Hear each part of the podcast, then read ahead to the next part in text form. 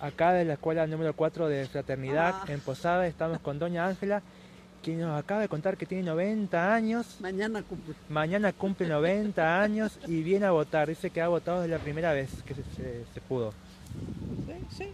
Desde la primera vez que existió, así que cuando era la novedad que teníamos que sacar la libreta para votar.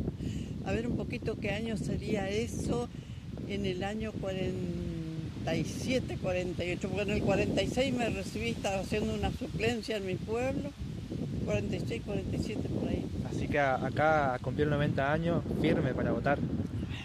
Firme, hay que ponerle, hay que votar por la patria. Muchas gracias. Ah.